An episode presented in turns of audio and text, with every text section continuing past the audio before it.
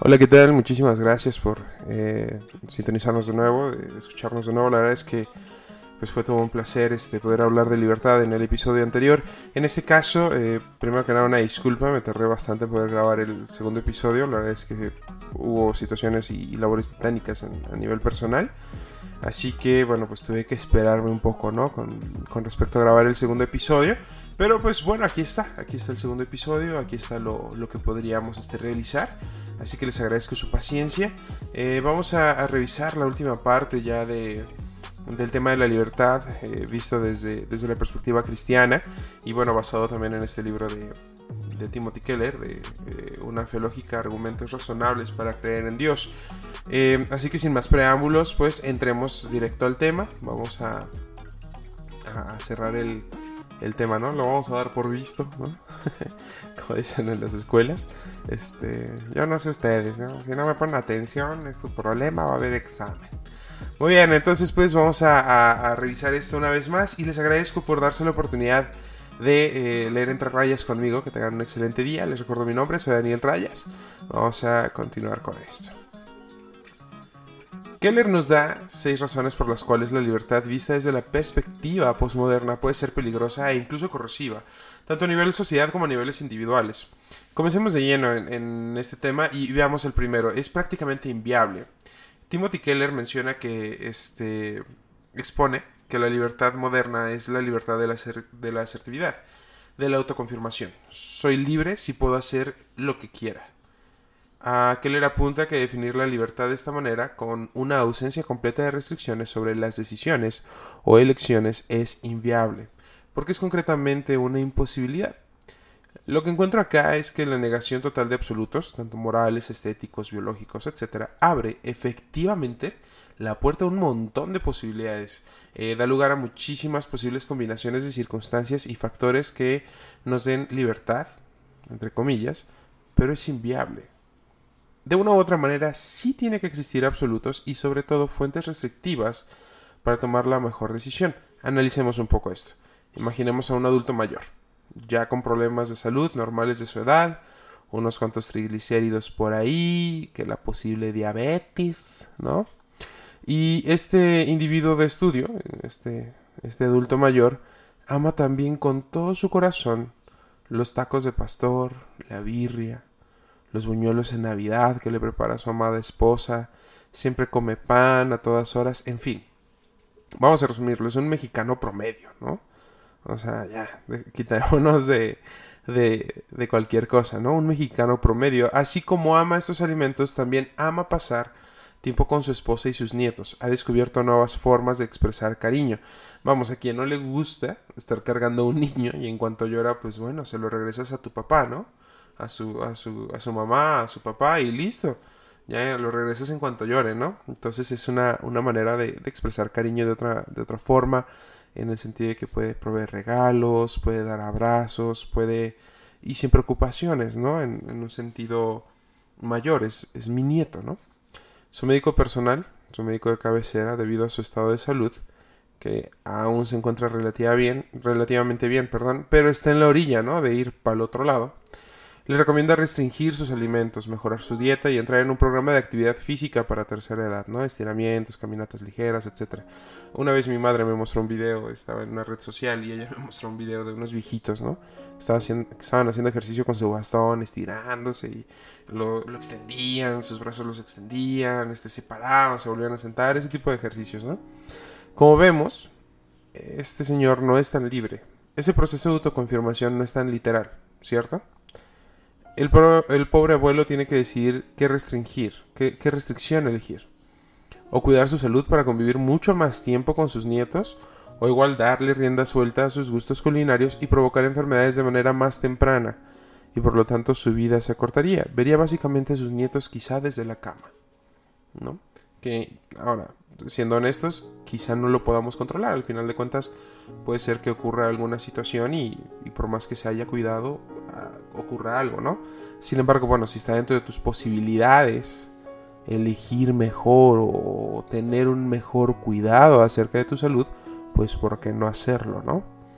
Este ejemplo es completamente real y es muy común en nuestra sociedad. A lo que voy es esto. esta definición moderna de libertad, que es la capacidad de hacer lo que queramos, genera conflictos entre nuestros deseos y nuestras necesidades reales. Hay una clara diferencia entre lo que nosotros podemos desear hacer y ser y nuestras necesidades reales, lo que no podemos realizar porque hay una situación que nos lo impide en, en plano de la vida real hay muchísimas libertades y nadie puede tenerlas todas. Nuestro ejemplo de estudio, en este caso, este adulto mayor, tendrá que sacrificar una libertad por la otra, porque honestamente no podrá tener ambas. La pregunta real jamás será cómo puede un hombre vivir en completa libertad. En cambio, la pregunta debería de ser y debe ser cuál es la libertad más importante. Les platico rápidamente, mi madre y yo tuvimos COVID hace unos meses atrás. Honestamente, nuestro caso fue absolutamente sencillo, nada grave, gracias a Dios. Eh, estuvimos bastante bien, la verdad. Durante la cuarentena de, mi madre, ella eligió una actividad para desestresarse y mantener la cordura, porque honestamente estar encerrado tanto tiempo sí, sí genera problemas este, de, espacio-tiempo. De la nada mi mamá se empezó a desvelar, ¿no? Y, tardó un poco en recuperar sus horas de sueño. Eh, no era nada para ella este, quedarse en casa tanto tiempo ella es muy activa, ella, ella no para, ella es, ella es una hormiga, ella no para, no para, no para y, la es que no podría aguantar tanto.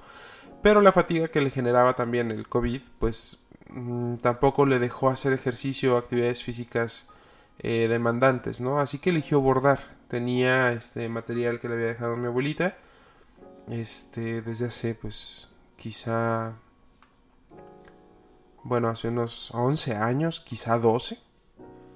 Y fue muy interesante, fue muy bello porque le sirvió para conectarse con, mi abuela en un vínculo que quizá inanimado, pero que fortaleció, ¿no? De una u otra manera el vínculo que, había históricamente entre ellas, ¿no? Pues obviamente se fortalece el recuerdo, se fortalece lo que mi abuelita le enseñó. Entonces, pues sí, es un, es un vínculo que quizá con un objeto inanimado, pues puedes, ¿no? Volver a disfrutar de, de, lo, que, de lo aprendido, ¿no? Y este, pues adicional se tranquilizaba y despejaba, su mente. Entonces, la elección que hizo mi madre dependía exactamente bajo los mismos términos que, nuestro sujeto de análisis. Escogió una actividad que le permitiera lastimarse sin perder otras libertades. Si ella se lastimaba, iba a empezar a perder libertad de movilidad. Por ejemplo, se lastima un pie porque decide hacer ejercicios este, aeróbicos dentro de casa, se torce el tobillo y entonces pierde la libertad de movilidad porque se tiene que quedar en cama debido a lo de su tobillo. Y al final va a terminar muy seguramente haciendo igual un bordado, ¿no? Entonces, eh, en resumen, la libertad no es, la eh, no es lo que la cultura actual nos dice.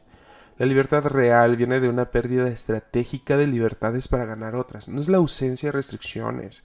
Aprendamos eso. La libertad realmente no es que no exista ninguna restricción. Es la elección correcta de las restricciones y las libertades correctas a perder. Creo que es una decisión estratégica que tenemos que realizar día con día. Eres libre de robar, pero el día que te agarren vas a perder tus libertades. Tus libertades sociales, se te va a retirar el voto este, en una elección, se te va a retirar este, la posibilidad de un trabajo formal, muchísimas cosas. Entonces Keller explica que en realidad no elegimos eh, libremente la mayoría de nuestras limitaciones necesarias en la vida. Solo estamos reconociendo las limitaciones que ya existen en nuestro mundo. La expresión créate a ti mismo es solamente un ideal. Son duras eh, realidades eh, sobre cómo somos y cómo es el mundo. No elegimos. No elegimos nuestras limitaciones, nos sometemos a ellas. Y culmina este primer punto con la siguiente frase. Obtienes las mejores libertades solo si estás dispuesto a someter tus elecciones a las diversas realidades, si respetas tu propio diseño. Así que el primer punto de Timothy Keller es este, es efectivamente em, eh, inviable dado que esta, esta, este ideal de libertad como tal pues no existe, obtienes las mejores libertades solamente si estás dispuesto a someter tus elecciones a las diversas realidades y respetas tu propio diseño. El segundo punto de Timothy Keller eh, dice que la libertad es injusta. La libertad como se maneja ahora es injusta. porque eh, no solamente es inviable, sino que es injusta eh, debido a que niega lo que le debemos a los demás. La frase que regularmente representa esto es soy responsable solo ante mí mismo. Ninguno tiene derecho de indicarme cómo vivir. Y esto yo lo veo súper, súper común en las redes sociales. Eh, trabajo con jóvenes en mi iglesia. Y créanme que esta es la frase más común. Es la más común. O sea, tú no me tienes que decir cómo vivir. Y, es cierto. Hasta cierto punto, ¿no? Y regularmente esto se piensa de forma inamovible. Es una frase que se entiende por magistral, como si fuera eh, ex cátedra, ¿no? Prácticamente. Una declaración que parece, que parece decir que desde que somos pequeños tenemos una capacidad más que autosuficiente, negando que en algún momento hubo gente que sacrificialmente hubiese invertido en cada uno de nosotros, ya sea tiempo, amor, esfuerzos, dedicaciones, etc. El doctor, eh, aquí en, el libro de, Timothy Keller, hay una, cita acerca del doctor Atul eh, Gawandi en Ser eh, Mortal. Escribe lo siguiente. Hay diferentes conceptos de autonomía uno es la autonomía como acción libre, vivir completamente independiente, libre de toda coerción o limitación. Esta clase de libertad es una consigna común en nuestra cultura eh, actual, pero es una fantasía. De una u otra manera nos debemos a los demás. Vivimos en una sociedad y dependemos de lo que los demás hagan. Yo no puedo llegar a mi trabajo si el conductor del camión no va, ¿no? en su ruta, en su horario. Básicamente es eso. Esta idea o ideal se puede sostener mientras somos jóvenes y adultos, en un estado bastante saludable. Sin embargo, de pequeños dependemos casi completamente de los demás y de igual manera de viejos dependemos de los demás. Incluso el concepto del tiempo es distinto. Eh, para el niño el día, a mí de niño me parecía eh, el día muchísimo más largo y ahorita no me dura lo suficiente. Con honestidad, ahorita en este momento digo, vaya, es que el día es muy corto, ¿no? Yo, yo quisiera que durara un poquito más, unas dos horas más, tres horas más, y seguramente si durara esas horas me parecería aún muy corto, ¿no? también el doctor Gawande explica que si alguna vez caemos heridos o enfermos, lo cual nos puede pasar en cualquier momento de nuestra vida, nuestras vidas son inherentemente dependientes de otros y sujetas a fuerzas y circunstancias más allá de nuestro control. Imaginemos, yo estoy súper bien de salud, me ocurrió un accidente y pierdo mis dos pies y pierdo una mano, ¿no? Bueno, de una u otra manera mi vida va a depender de las personas que me, que me estén cuidando. Y va a haber muchas situaciones que quizá yo sí pueda resolver con mi otra mano, con mi otro brazo, pero va a haber otras que quizá no pueda resolverlas por mí mismo y dependa completamente de otras personas y que quizá yo, si estuviese con todas mis extremidades, las hubiese podido ejecutar sin ningún problema. ¿No? Entonces, eh, recordemos el, ejemplo que, di en, el, en la primera parte. De este tema, acerca de la película de Calvary, en el cual la hija de este sacerdote, eh, que entra en etapa tardía, em, desea cometer suicidio bajo la justificación de me pertenezco a mí misma y a nadie más. El nuevo sacerdote, recordemos que le responde cierto, hace una pausa y después de eso falso. La respuesta de ella era injusta. Él dice en voz eh, muy tranquila, es un argumento ya muy viejo. Pero ya los que dejas atrás. Aunque a nosotros como occidentales nos gusta pensar que somos producto de nuestras propias decisiones y elecciones, este no es el caso.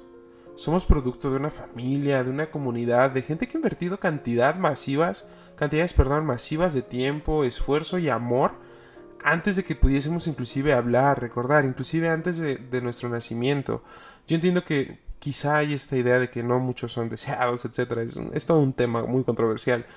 Pero créanme que yo he visto casos en los cuales ocurre un, embarazo fuera de tiempo, fuera de, decisiones regulares y, yo veo mucho amor. Yo veo que a pesar de las dificultades, a pesar de muchas cosas, hay mucho amor.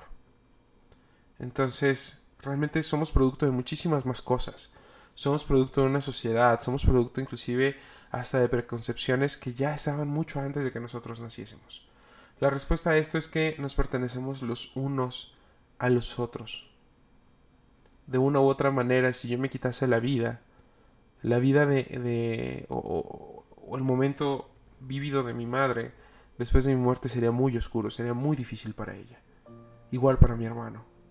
Si alguno de ellos se, se quisiese quitar la vida, para mí la vida se, se me vendría abajo. Y no porque dependa de ellos, sino porque ninguna persona es una isla. La muerte de cualquiera, dentro y fuera de mi familia, me afecta. Porque me encuentro unido de una u otra manera a toda la humanidad. Entonces, y ojo, no, no estoy diciendo que todos somos parte del todo, no. O sea, también con mucho cuidado en el sentido de que al final del día sé que la muerte me duele. Sé que la muerte de alguien que no conozco tan cerca sí me conmueve, sí me, sí me genera un, un, un movimiento hasta inclusive vamos a ponerlo en ejemplo trepidatorio, ¿no? No me de, no, no quedo no quedo igual, no es lo mismo.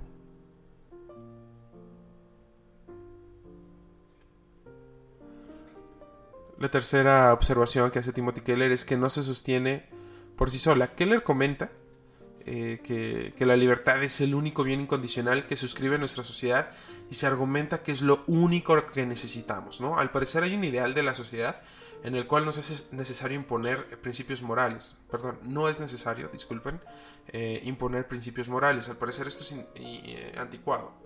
Demasiado conservador para una sociedad que avanza a pasos agigantados a la, a la posmodernidad que admite todo menos absolutos.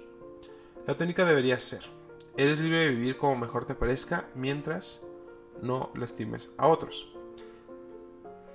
Esto se conoce como el principio del daño y es al parecer la solución perfecta a estos dilemas de la autonomía contemporánea bajo el parámetro de la autocorrección, ¿no? O sea, si me doy cuenta que algo le lastima a alguien, yo me autocorrijo y me empiezo a mí mismo a restringir.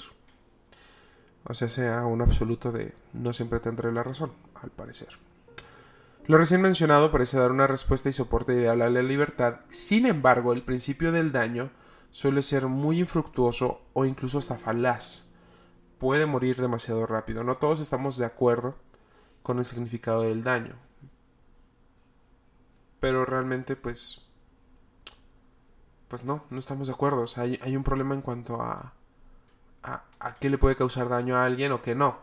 Eh, la pregunta que hace Keller es fundamental. ¿Cómo sabemos lo que daña a una persona si no podemos definir lo que es una buena y floreciente vida humana? Hay problema también con definir qué es la vida humana, ¿no? al parecer, y desde qué momento empieza, o desde qué momento no es vida humana, o desde qué momento no lo sé. Eso me preocupa, ¿no? Podemos utilizar el ejemplo de la obscenidad. Veamos este ejemplo, ¿no? Para, ejemplificar em, el, la teoría del daño. Lo que a uno les parece vestimenta obscena o eh, actividades públicas que sean impúdicas en comparación a aquellos que piensen que ciertas actividades se pueden presentar en la vía pública sin problema, ¿no?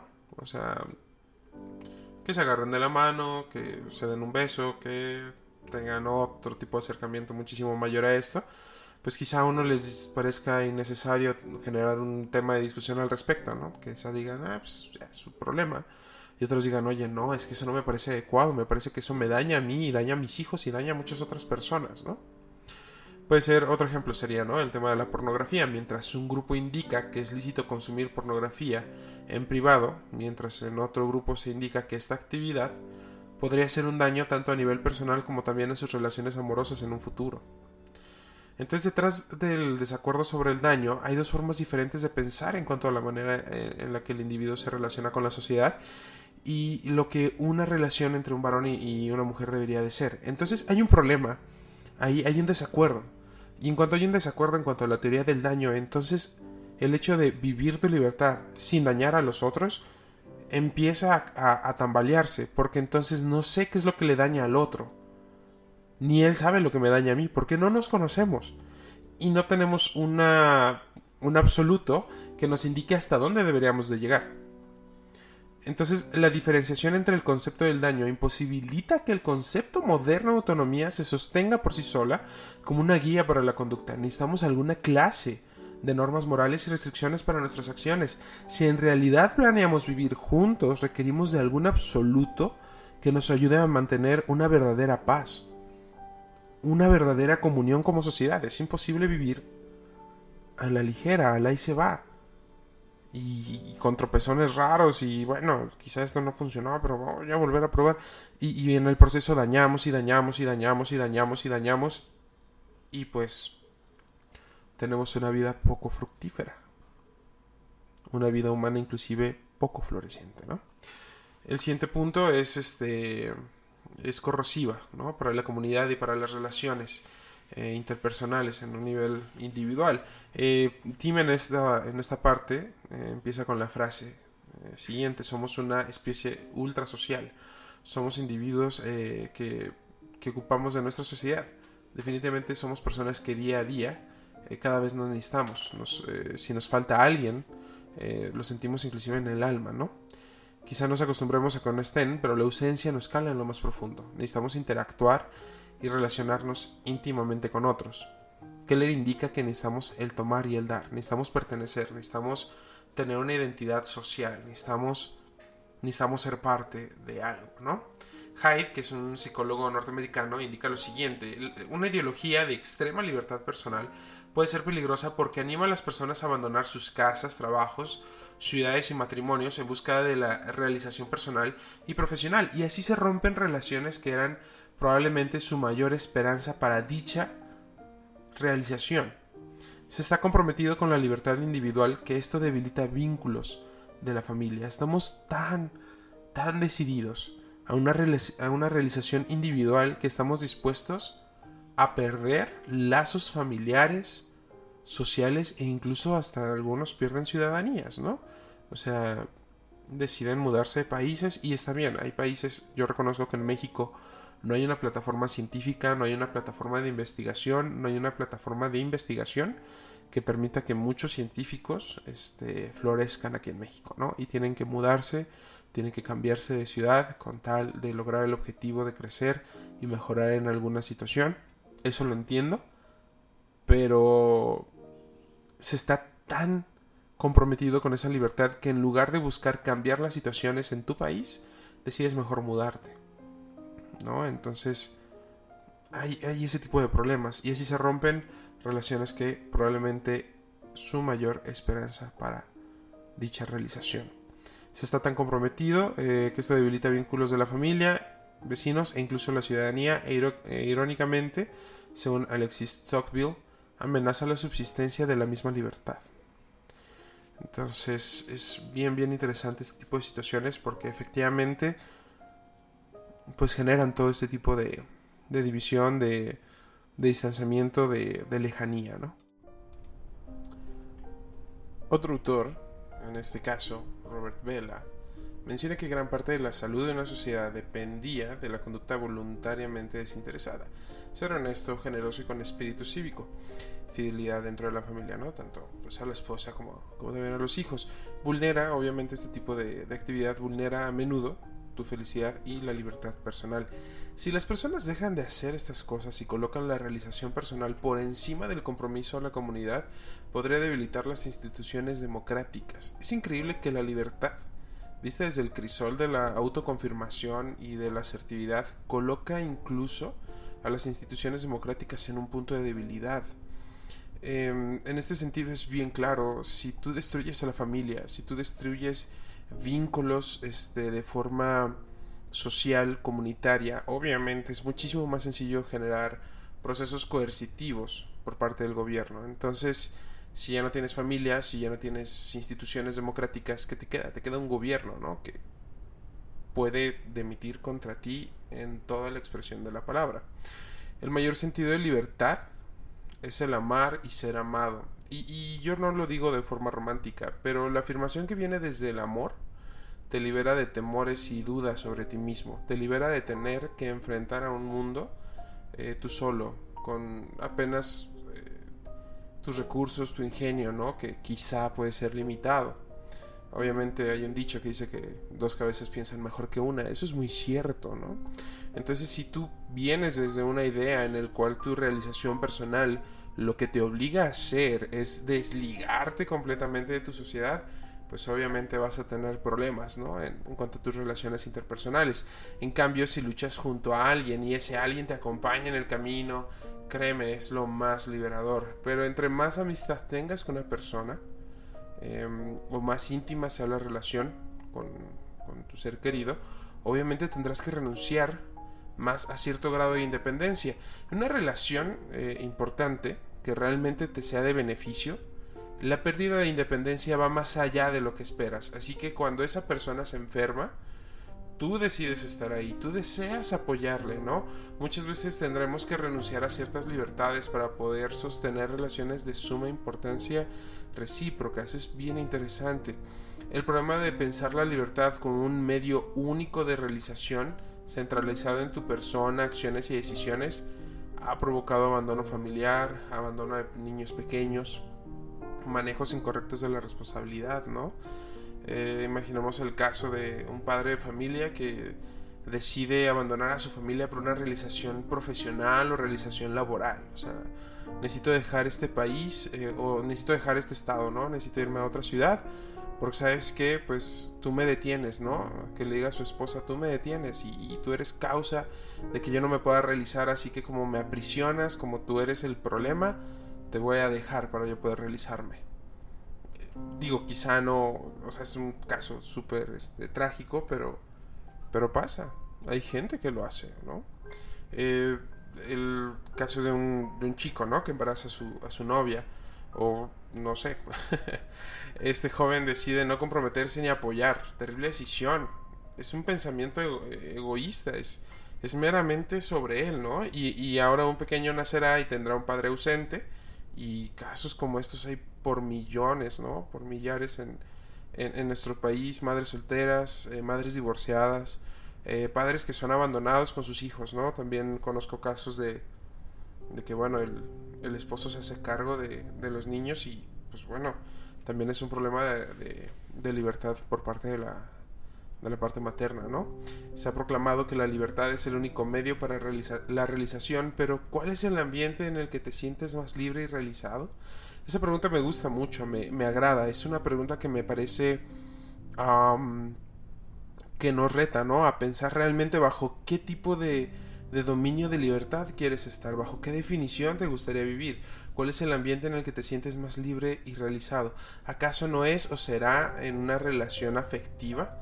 No una en la que las personas aprovechen una de la otra, ¿no? Sino en la cual eh, se esté interesado en cubrir las necesidades del, del, otro y entregarse mutuamente, ¿no? Darse cuenta que quizá, eh, vamos, a, vamos a poner ejemplo, mi hermano y yo, ¿no? Quizá mi hermano y yo, yo veo que él tiene una necesidad con respecto, no sé, a una situación laboral y yo le proveo un consejo, ¿no? Porque yo sé que que él necesita ese apoyo. De igual manera, él a mí me ha, brindado, ah, me ha brindado muchísimos consejos, muchísimo apoyo. Entonces, ese tipo de situaciones son importantes. El hecho de que te apoyes con alguien, de que realmente sientas ese amor ágape, ¿no? Ese amor que desborda, que es desinteresado y que proviene de lo más puro, ¿no? Que, que puede existir en el planeta. Y, créeme, te puedo platicar precisamente de alguien que se ha entregado por ti por ese amor ágape. O sea, te puedo platicar una hermosa historia acerca de alguien que desinteresadamente se dio por ti y no ha pedido nada a cambio. Que se dio de forma incondicional, sin medida, sin retener nada, ¿no? Alguien que en su amor te puede dar una libertad real y plena. Y me gustaría abordar, abordar esto, ¿no? Entonces quiero darte el, quinto punto antes de, de, llegar a esa parte. No, no tardo, te lo prometo es incompleta. Hay dos conceptos de libertad dentro de la filosofía. Una es libertad positiva y la otra negativa. La negativa es rechazar toda barrera o restricción sobre nuestras elecciones.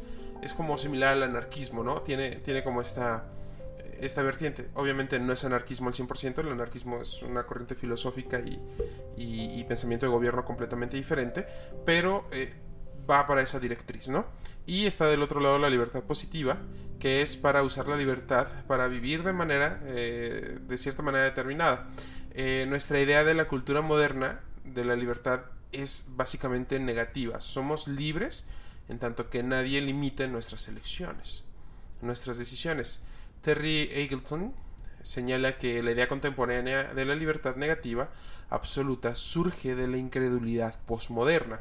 Hay un postulado acerca de la posmodernidad en el cual hay incredulidad ante todos los absolutos, en cualquier fundamento moral o en los absolutos, como lo acabo de mencionar. La pregunta que realiza Eagleton es si la libertad negativa, la libertad por la mera libertad, como un fin de vida, no como un medio de vivir, realmente es libertad. Esa es la pregunta. ¿Esta libertad negativa realmente me provee de libertad? Porque vivimos en una sociedad que teme el decirnos qué hacer porque eso etiqueta, encasilla, enclasa, ¿no? Eleva o destruye tu construcción de libertad negativa. Pero con franqueza la libertad exige una realización, un cierre. La libertad te pide que si la vas a utilizar llegues a un punto, que llegues a, un, a una meta, ¿no? No puedes pedir la libertad para seguir siendo libre de las restricciones en su totalidad. La libertad negativa nos deja suspendidos en una nula realización. ¿Por qué? No te permite ser etiquetado, encasillado, porque te obliga a rehusarte a los compromisos. ¿no? Si algo te compromete, decides porque si no te va a encasillar, si no te va a encerrar, si no te va a amarrar en algo, prefieres no, este, prefieres no comprometerte, ¿no? La autonomía posmoderna nos deja incompletos, nos deja sin un objetivo claro, no nos deja aterrizar. Entonces, bueno, vamos a resumir, ¿no? El principio operativo más esencial de nuestra cultura occidental, la libertad sin ningún eh, juicio de valor, prejuicio o restricción, tiene muchos problemas de amplia gravedad. A esta altura podremos ver que la libertad no debería convertirse en una excusa para el egoísmo, ¿no? La libertad debería ser un medio y no un fin en sí mismo. El último punto que te quiero platicar, y la verdad es que el título me, gusta, me, cuando lo leí por primera ocasión, me pareció un título completamente, ah, ¿cómo lo podría decir? Atractivo, pero, pero como me, atrapó, me atrapó inmediatamente, ¿no? El, título es La esclavitud que no, que no podemos, perdón, la esclavitud que no podemos ver en nosotros mismos.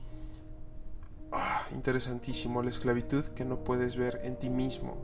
Hay algo en ti, que hay, una esclavitud que, no te permite ver más allá. Y, yo tengo esa esclavitud también.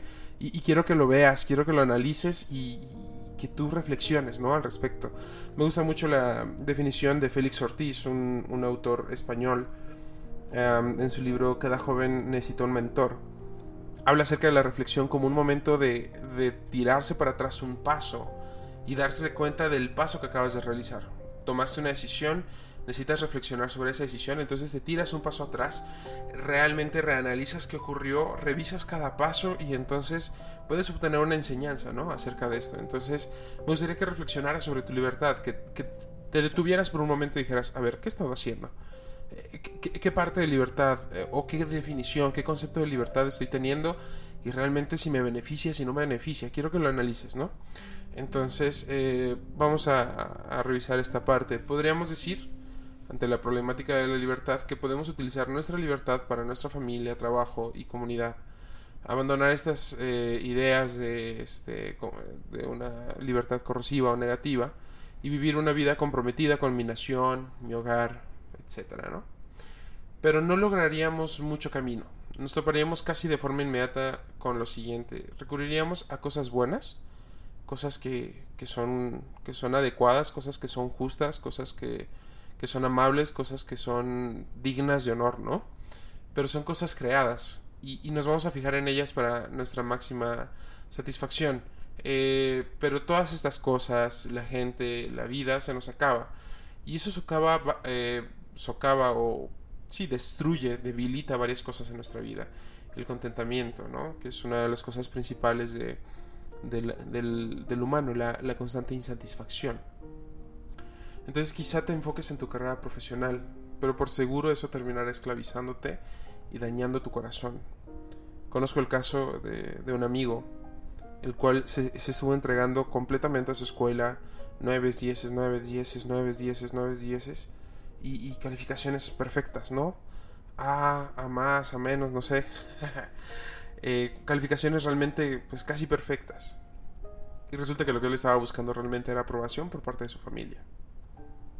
Entonces él decidió encauzar su libertad en ser un muy buen estudiante, en, entregarse completamente a eso y si fallaba una sola vez, si, si, tenía problemas con alguna materia se sentía muy mal y, realmente yo lo veía triste, yo lo veía, oh, e, era un cambio, ¿no? Terrible, su, su, susto, ¿no? Y, lo padeció creo que hasta la universidad y hasta la universidad se da cuenta de esto, ¿no? Eh, si enfocas completamente tu vida a, las redes sociales y si no recibes tanta cantidad de likes, pues empiezas a, tener cierto tipo de o followers o retweet, etcétera. Empiezas a tener pues cierto tipo de desaveniencia, ¿no? A nivel personal y empiezas a, pensar, quizá, quizá la gente ya no me quiere, ¿no? Este, quizás sea una causa política ¿no? Quizá estés eh, casado con un, con un movimiento, quizá desees con todo tu corazón que cierto gobernante llegue al poder o, que el que está en el poder se mantenga, e, etcétera, ¿no? Pero todos sabemos que todos los ciclos políticos terminan y vas a tener que buscarte una nueva línea de satisfacción, ¿no? Pueden ser tus amigos, pero con el tiempo quizás sus intereses cambian y pues tus intereses cambian junto contigo y vas para afuera, ¿no?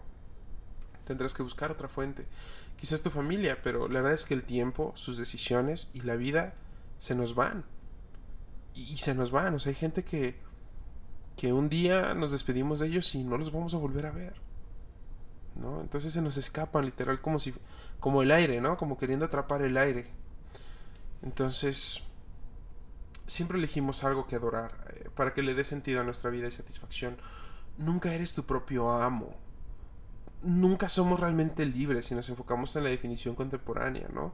Otra, otra cosa siempre nos va a estar controlando. Otra cosa siempre nos va a estar...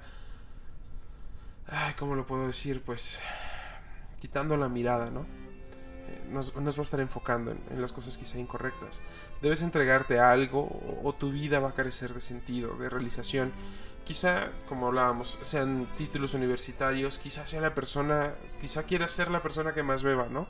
En la fiesta, quizá la persona más graciosa del lugar, de la familia, eh, la más exigida en su trabajo, ¿no? Vamos a estar esclavizados de alguna u otra manera por nuestra propia autonomía.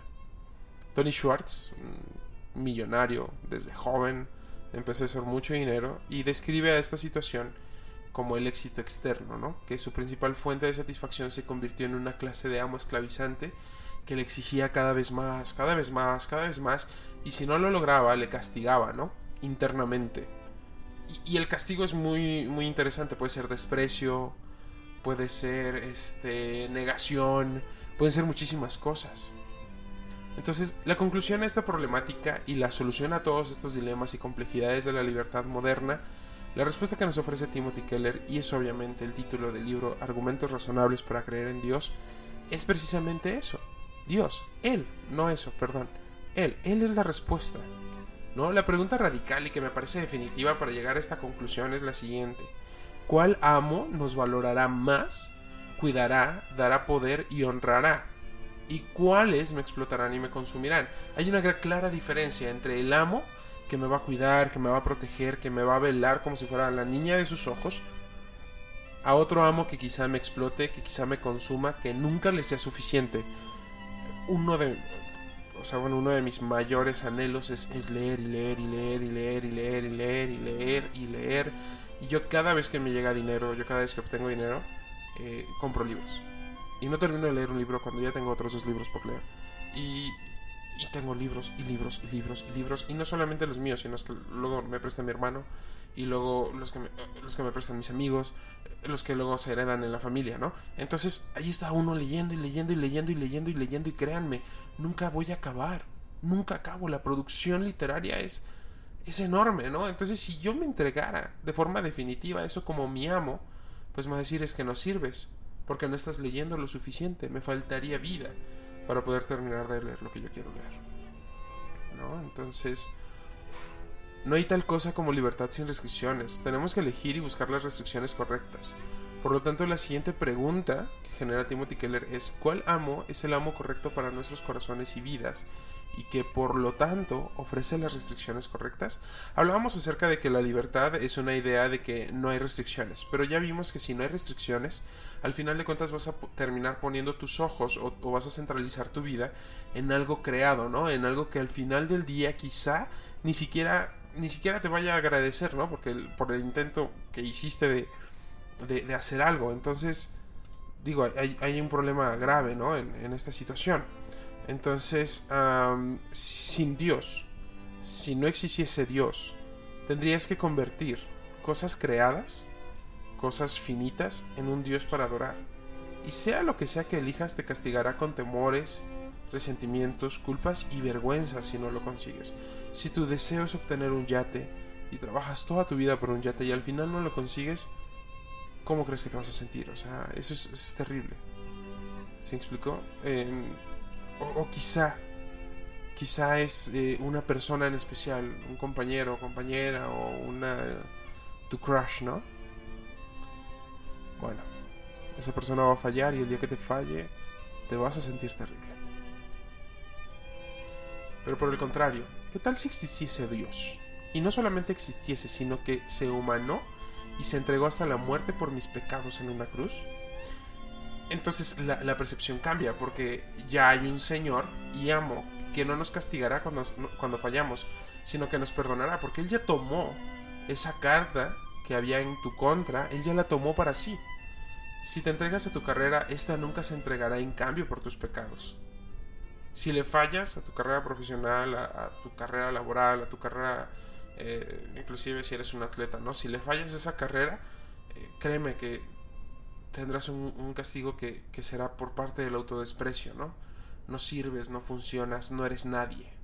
Esas son las frases que, suelen salir de, de estas ideas, ¿no? Pero Jesús ya fue crucificado por ti. Esto no nos da una licencia ilimitada de pecado, ¿no? Porque se supone que como Él ya pagó, pues tú puedes, ajá, pues utilizar, ¿no? De manera indistinta, ¿no? Tus pecados, pero no, créeme que no es eso. Dios sí nos impone restricciones, pero son unas restricciones liberadoras. Si entrego mi libertad a Dios que me creó y ya me redimió, estoy con el amo correcto. Prefiero a Cristo. Mil veces. Así que el asunto de la libertad va muchísimo más allá que premisas que suenan atractivas. Va sobre aquellas restricciones adecuadas y cuál es el amo que elegiremos para vivir en plenitud. En la carta eh, de Santiago, una de las cartas generales de, de Santiago, dice que la ley de Dios es la ley perfecta que da libertad. Es interesante que la ley, que las restricciones, que algo que nos detenga, un estatus moral que no proviene del hombre, sino que proviene de algo externo al hombre, nos libere. El Evangelio de San Juan, en, él eh, Jesús afirma que seguir la verdad nos hace libres. Perdón.